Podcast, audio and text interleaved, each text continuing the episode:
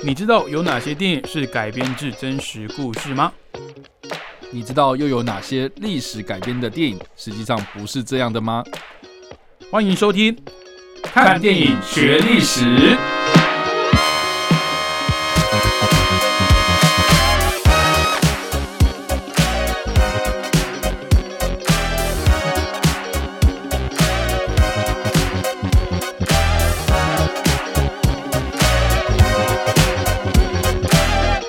位听众朋友，大家好，欢迎收听《看电影学历史》，我是主持人伟杰。我是主持人叉叉 Y。好，那今天呢是我们拿破仑专辑的第三集哦。呃 还不知道的听众朋友，我们这个十二月是全部 all in for 这个拿破仑的。那一来也是刚好迎合在上个月月底的十一月二十四号上映的这个同名电影哦，《拿破仑》哦。那稍微来跟大家介绍一下这一位非常重要的历史人物。哦，我们在过去的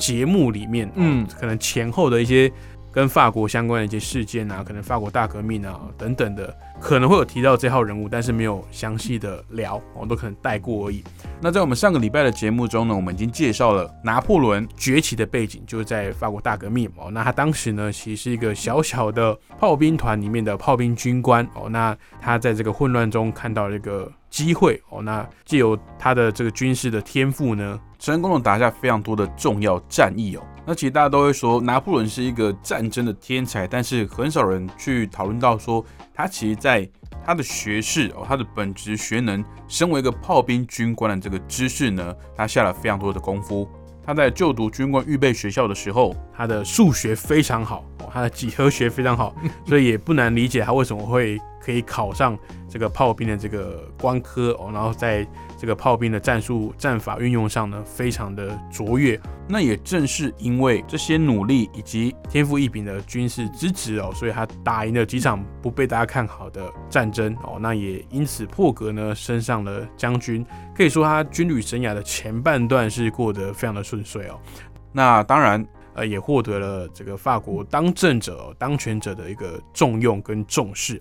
那今天这一集呢，我们是要来回顾一下他怎么晋升到我们印象中的拿破仑这个欧陆的霸主哦。那当然后来有人称他为欧陆的祸害啦。那这个过程呢，非常的曲折离奇哦，也不是一般人能够体会跟想象的。那我们还是先请叉 Y 帮我们简单的给还没有看过这部电影的听众朋友们，我们在观看这些历史事件的时候，我们该用什么角度去切入，或者是先该具备什么样的历史背景知识，我们才可以更好的去开箱这一段法国重要的历史，也去开箱这一部电影。OK，我们上一次其实有提到，就是说拿破仑取得在政界上面逐渐站稳脚步，然后在军政方面呢开始崭露头角。呃，一个重要的契机，除了是土伦的围城战之外，就是所谓的他成功的镇压了普越政变嘛。嗯，那我们上次也有提到说，其实普越政变是由保皇党人士所发起的，对，就是煽动了这件事情嘛。然后就他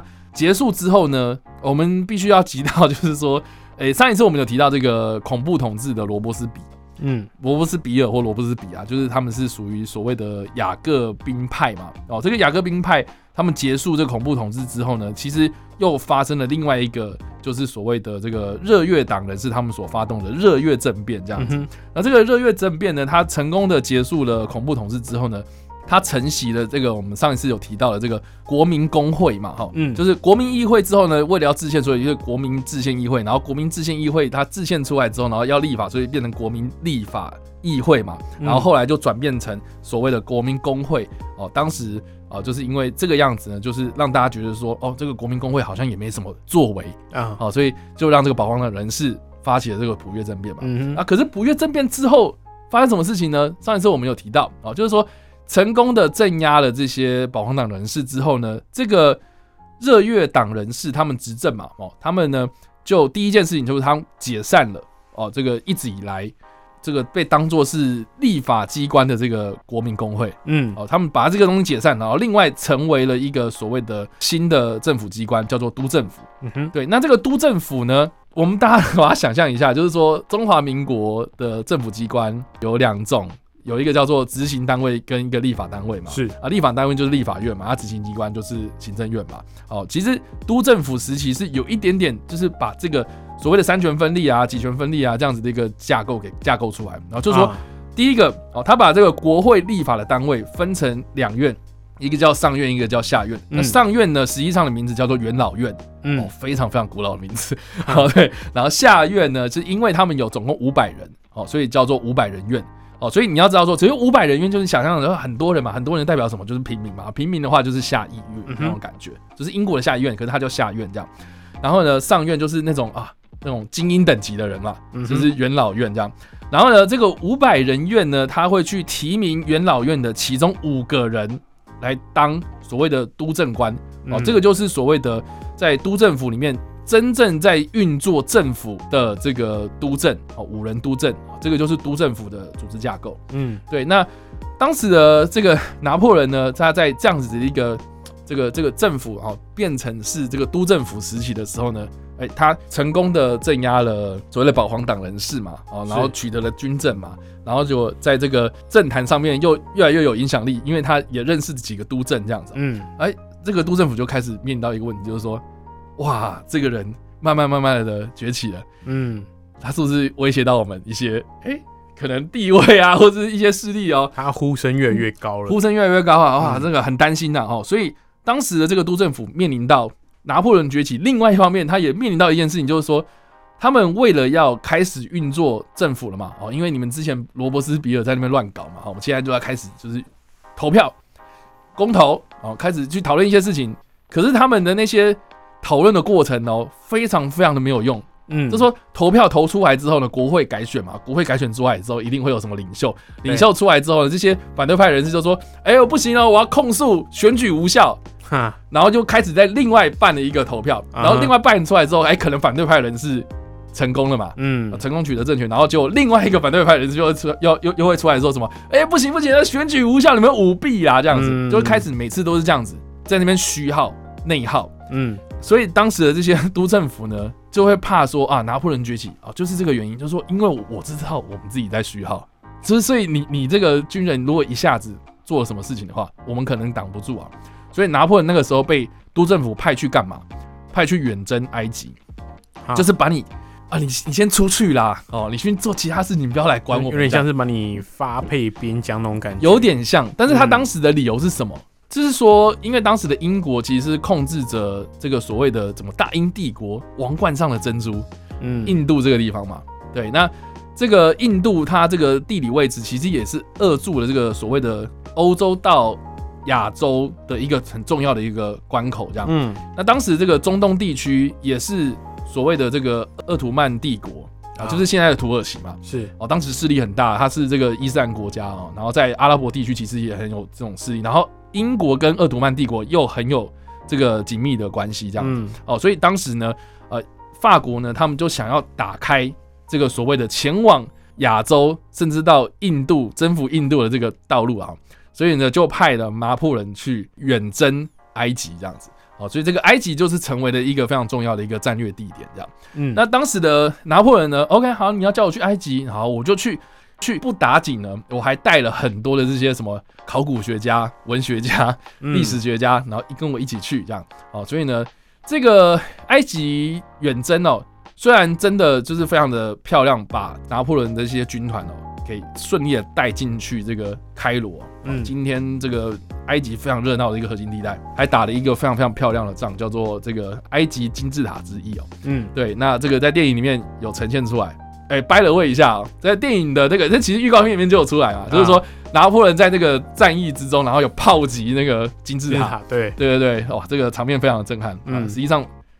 不太可能发生这件事情。你说拿破仑没有做这件事情吗？第一个是没有啦，这史史实上面的记载是嗯。没有他真的拿炮去打这个金字塔，嗯。哦，是，但是但是有一个叫做所谓的埃及金字塔之役是发生在金字塔附近的一个平原，所以距离蛮远的这样。啊 OK 对对对，好，反正就是他虽然成功的远征埃及成功啊，可是呢，后来呢，这个反法联盟的联军呢就把这个海上给封锁了，所以他们就算是拿下了这个埃及也没有用，所以呢，他在这个情况之下被受困了嘛，受困之后呢，就只好返回到法国去这样。而当时的这个拿破仑他带了很多这种考古学家去，所以其实远征法国的意义啊，哈，这个军事意义上面其实作用不大，可是文化上的意义其实非常非常大，嗯，因为它其实是开启了哦、现在很多考古学者他们去研究埃及古文明的一个重要的基础。嗯。哦，所以，我我们现在看到什么哦，那个什么大英帝国里面有一些木乃伊啊，嗯。哦，罗浮宫里面可能会有一些埃及文物啊，哦，其实就是拿破仑那个时候开始的，哦，哦你就知道说他其实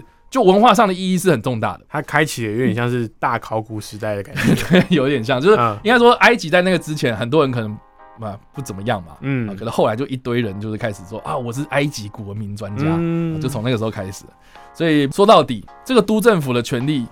不彰是个事实嘛。嗯拿破仑开始崛起，他的势力也是个事实啊。对，所以呢，当拿破仑从埃及返回到法国的时候呢，其实受到很多人英雄般的欢迎哦。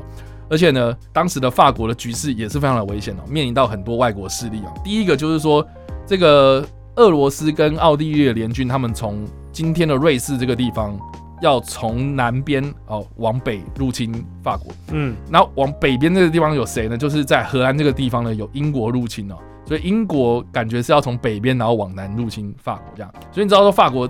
南边有威胁，北部也有威胁，两大的这个外来势力，然后要准备夹击这样子。所以呢，这个拿破仑就在这个时候就返回到法国之后呢，他开始指派他的这些手下，然后去把这两大威胁势力给消除掉。嗯哼还真的给他消除成功了。所以你就知道说，其实你你如果是今天是法国的人民的话，你今天会相信都政府还是相信拿破仑？哼，拿破仑啊，当然是拿破仑的、啊因为，你都政府每天在那边吵吵来吵去，但是结果没有变对吧、然后又那边投票，投票之外，然后你又说无效，那我干嘛投？莫名其妙。拿破仑就是一出手就是最立竿见影的方法，就直接我用军事力量摆平这样。没错，所以其实在这个时候，就是可以知道说，军人当政啊，军人意识抬头了，这样。这其实我觉得很像是我们民国初年那种什么军阀割据，啊，对啊，嗯，军人就是很明显嘛，他有成效，我当然就是信军人啊。对啊，对啊，对啊，然后所以呢，所以那时候的拿破仑呢，他受到了一些人的建议，就说：诶，既然都政府这么的腐败，那我们发动政变把它推翻掉，就跟之前那些人一样啊。所以他们就在这个一七九九年的时候呢，就发动了一个所谓的雾月政变哦，他就成功的取得了政权，这样。嗯，对，那其实政变这件事情在法国大革命之前哦，哦一直以来都有类似的事情发生，就是说在雾月政变，拿破仑取得政权之前，一大堆政变，对不对？谁谁谁推翻谁谁谁，谁谁谁推翻谁，很司空见惯了。嗯，可是呢，这一次的雾月政变非常成功，让拿破仑能够受到人民的爱戴，不外乎就是说他政变完之后是真的有所作为啊。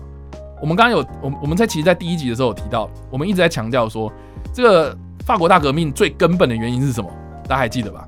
民不聊生，就是没钱啊，这是没钱，就是对没钱嘛，拿财政困难，财政困难啊，所以第一个拿破仑他推行一件事情，就是说他成立银行。我们今天看到的法国中央银行，就有点像是台湾银行那种感觉哦。他在那个时候呢就成立了，这个叫做法兰西银行，就是现在的法国银行啊。但那这个法国银行它成立之后有什么？就是有金融业，有金融业之后呢，它开始发行纸币来稳定当时的货币，所以当时呢这个财务状况就获得了极大的改善。嗯，而且呢，在短短的两年之内哦，拿破仑在执政的这两年之内呢，就达到了从路易十六开始，就是法国一直亏损嘛，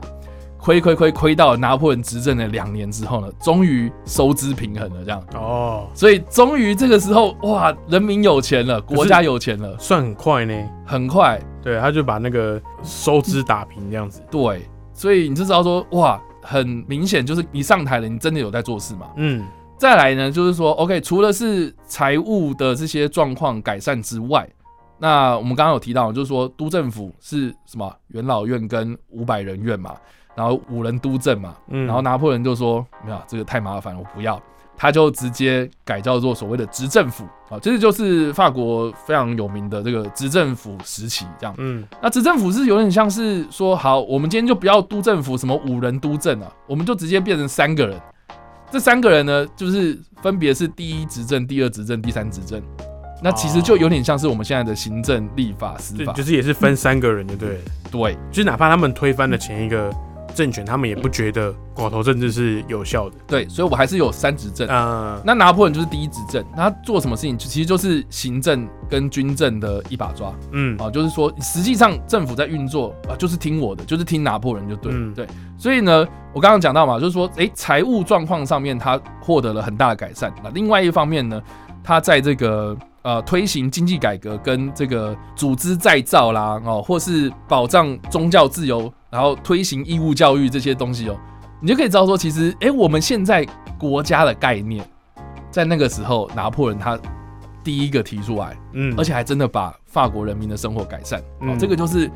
那时候拿破仑上台受到人民爱戴的很重要的原因。吧，嗯，对。那另外一个我觉得也值得一提啊，就是说，诶，之前我们不是说有立法吗？好，这个制宪吗？好，这些法法条什么的，哦，都在后面被这些上台的这些政客给捣乱嘛。嗯啊，所以那时候的拿破仑就说：“好，另外我要制定所谓的一个法典哦，这个就是后来我们在历史课本上一定会提到的一个就所谓的拿破仑法典嗯啊，这个就是当时的这个非常有名的一个法律，这样是对。那这个拿破仑法典有名，就是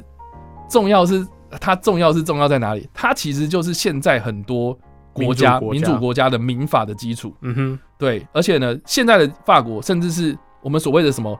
欧洲法律系统的那些法律，就是从这个法典出来的的基础这样子啊。哦，所以你知道说，其实拿破仑的这个这个势力啊，越来越庞大，嗯庞大到是什么？就是说原本是执政府嘛，第一执政、第二执政、第三执政，对他也觉得太麻烦了。啊，反正人民都听我的嘛，干脆我执政。大家要不要来办个投票啊？哎、我们来公投嘛，公投看看说说什么？哎、我们第一执政要不要直接改造做皇帝？啊啊，，这个其实就是拿破仑称帝的过程。所以嗯大家要知道哦，拿破仑不是自己上台之后，然后就说我要当皇帝，嗯大家跟着我讲好不好？不是哦，是人民自己把权力捧到他前面的说，请你给我当皇帝哦。哦，所以其他是被拱上去，他是被拱上去的。然后哦，然后然后拿破仑一开始哦，他还讲说什么哦，有人提出来说要我当皇帝好，或是什么啊，你要不要第一执政，然后变成完全执政？他还就是有有有一番言论，就是说什么只要有寡头政治的基础就是独裁，我不要。这是他讲的哦，这是他讲的哦。他说、嗯他说我不要寡头政治哦，可是他最后面是啊，大家都要我当皇帝呀、哦，那我也只好逆来顺受了哈。他一开始也不不赞成回归到寡头政治。对，因为他觉得就是你大革命一开始的初衷就是要推翻帝制，然后建立共和嘛。怎么现在应该说，他当年也在那个广场上面看到一堆，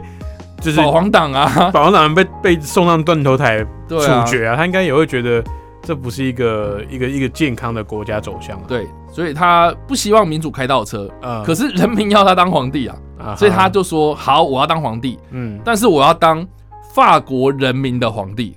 不是法国国王。对，所以大家要知道，拿破仑在登基哦，我们第一集的时候，伟杰有突然讲到，就是说有一幅世界名画，啊 对不对？拿破仑在登基的那幅画，嗯那幅油画，那幅油画的过程其实有一个非常大的一个重点，就是说法国的国王或是欧洲任何一个国王，他们在登基的时候是谁给他戴上皇冠的，宗教的，比如说教宗或者是或是主教嘛？对，就是对宗教的的象征啊的代对表一定是个代理人，一定是教会人嘛？对对对对那当时的这个教皇叫做庇护七世哦。照理来说，如果你要按照那个传统的方法的话，应该是这个庇护七世拿起皇冠，然后戴到拿破仑头上。帮你加冕这样。对，就是有点像是哎、天授神权嘛。嗯，。对，就是是天上的旨意好，把这个皇冠戴到你身上的哦。但可是是拿破仑不吃这一套。拿破仑不吃这一套，他直接就是从庇护骑士哦，他端了一个这个皇冠出来了，然后嗯准备要就是戴到你头上，呃呃，你你等一下，然后他就自己冲到这个庇护骑士的前面，把这个王冠从他的手上拿起来，就是说是人民要我当皇帝的，我今天是。法兰西人民的皇帝，嗯他就把这个皇冠戴到自己的头上，就象征自己为自己加冕。嗯等于是说我今天代表人民，是人民把我加冕成皇帝的。然后呢，他再把这个旁边的妻子，也就是约瑟芬，啊、加冕为自己的皇后。这个就是拿破仑加冕一个蛮有戏剧性的这个过程，这样。嗯哼，对，你就知道说，其实拿破仑他称帝哦，为什么我们会特别拿出来讲？是因为他不觉得自己是那种传统的皇帝。啊我今天的皇帝是人民的皇帝，是我是为人民服务，好，所以我跟其他的皇帝，什么沙皇、国王完全不一样，不一样。不一样。对，所以这就是拿破仑称帝一个非常重要的一个状态啦。嗯对，那拿破仑称帝之后呢，谁不开心呢？反法联盟不开心。就是我们之前一直都有提到嘛，就是说欧洲周边的这些君主国国家，对，他们一定就觉得哇，真的是达到了权力公还称帝耶。就是他会树立一个先例，一个潜例，会说，你看一个平民出身的拿破仑，他可以推翻政权之后自己去称帝，然后你们法国的这个宗教的核心还去认可他，对，就说，哎、好，那你称帝，你就是称帝了。如果我今天是什么什么国王的话，我一定也会皮皮因为因。为周边的欧洲国家当时都还是走世袭制嘛，就是我能称帝是因为我我老爸也是皇帝、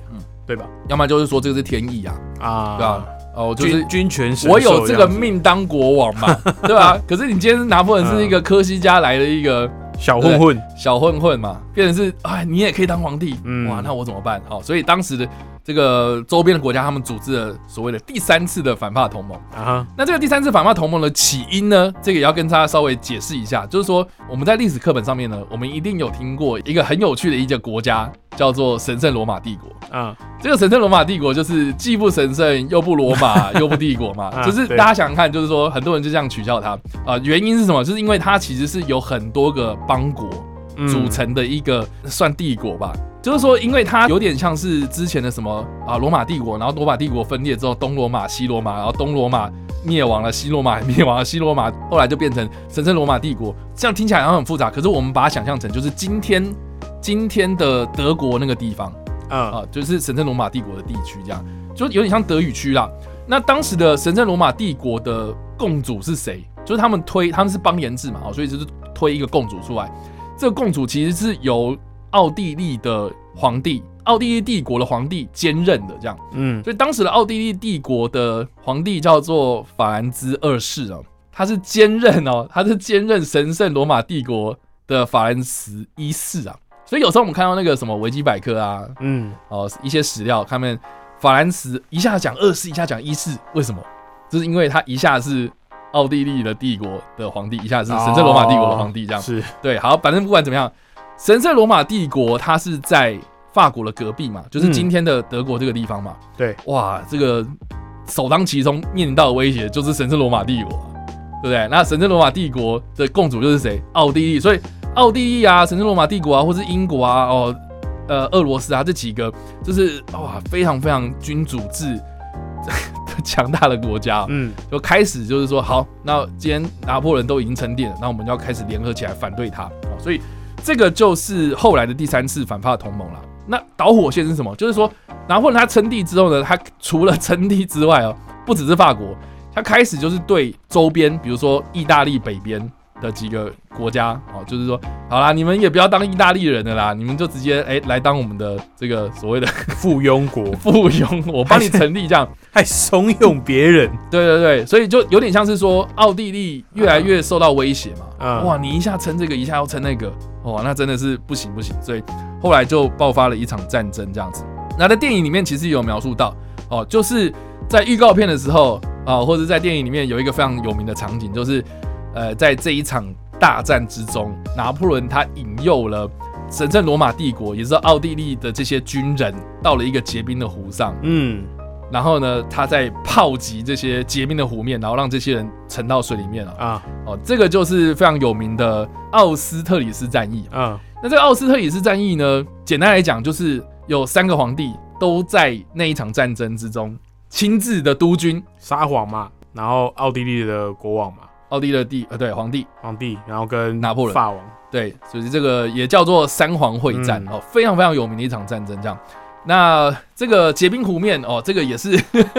炮击结冰湖面的这样的一个场景，也是很多这个历史学家或是历史文学很喜欢描述的一个场景哦。嗯但是呢，最近有蛮多的史料也有记载说，这个有可能是拿破仑对法国人民的一个大内宣啊。啊，这实际上是不是用真用这样的战术不知道？不知道，但是结果是真的，拿破仑就力压群雄，就把这些非常非常典型的这个君主国家全部都打趴了，这样。嗯，对，那我觉得蛮有趣的是说，这个结冰的湖面后来有史料是有说啦，就是说这个湖叫做砸钱湖，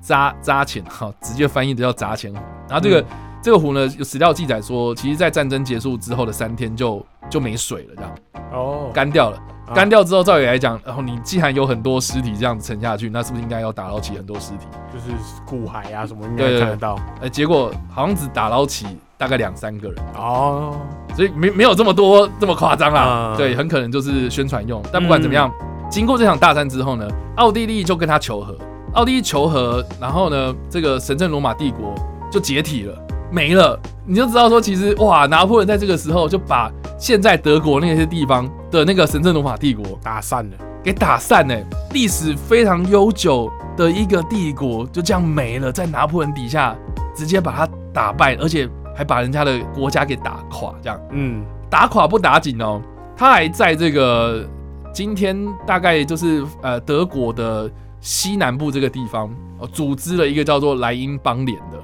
嗯，就是说我也扶植了另外一个附庸国，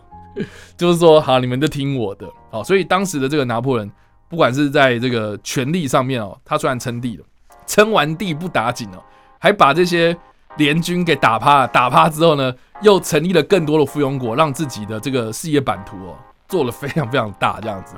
而且呢，除此之外哦，他打打下了大片江山之后呢，还把这些附庸国一个一个就是受封啊，我弟弟哈谁谁谁，我妹妹什么谁谁谁啊，去当那边的什么什么国王这样子。嗯，所以你就知道说，其实他的不管是在版图上面、权力地位啊什么的，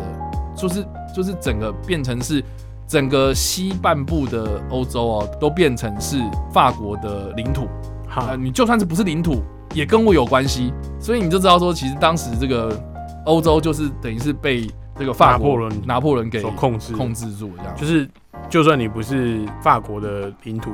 你也受受制于我，没错，你也是被我牵制住的国家，所以说他是欧洲大陆或是欧欧陆的霸主，其实这种说法一点都不为过。没错，那这同时也是拿破仑个人在不管是从军还是从政的生涯上最巅峰的一段时期啊。没错。好，那我们今天节目哦，先到这边哦，告一个段落，我们先休息一下。我们下个礼拜呢，再回来来谈到经历过巅峰哦，那可以说站在世界之巅哦，因为那个时候其实美国刚建国没有多久哦，所以英英国跟法国在周旋的过程中呢，法国在这个时期其实是占上风的哦。那这个时期的拿破仑呢，可以说不只是欧陆的霸主，更是世界的霸主。好，那我们下一集的节目内容呢，就是要来聊聊在经历过人生巅峰或是这个从政从军的巅峰之后呢，拿破仑是怎么走下神坛哦。甚至他在这个战役上的失利呢，也成为后世比喻挫败的一个代名词哦。